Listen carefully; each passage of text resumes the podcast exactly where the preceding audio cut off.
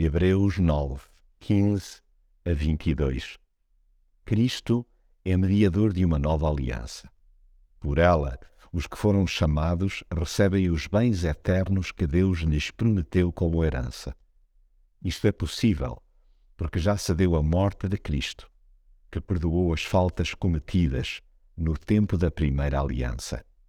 Na realidade, segundo a lei, quase tudo tem de ser purificado com sangue. E sem derramamento de sangue, não há perdão dos pecados. Através de Jesus, qualquer pessoa pode ter livre acesso a Deus. Dito de outra maneira, em Cristo, toda a gente tem possibilidade de estabelecer uma relação de amizade com Deus.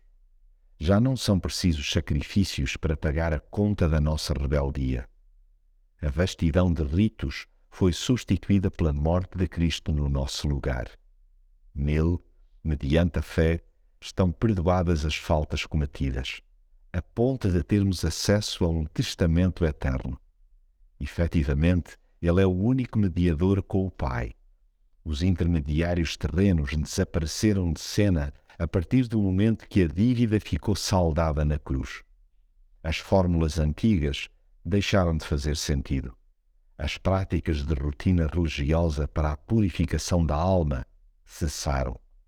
Contudo, o preço foi altíssimo, pois sem derramamento de sangue não há perdão dos pecados. A nossa salvação teve um custo. Há poder no sangue de Jesus.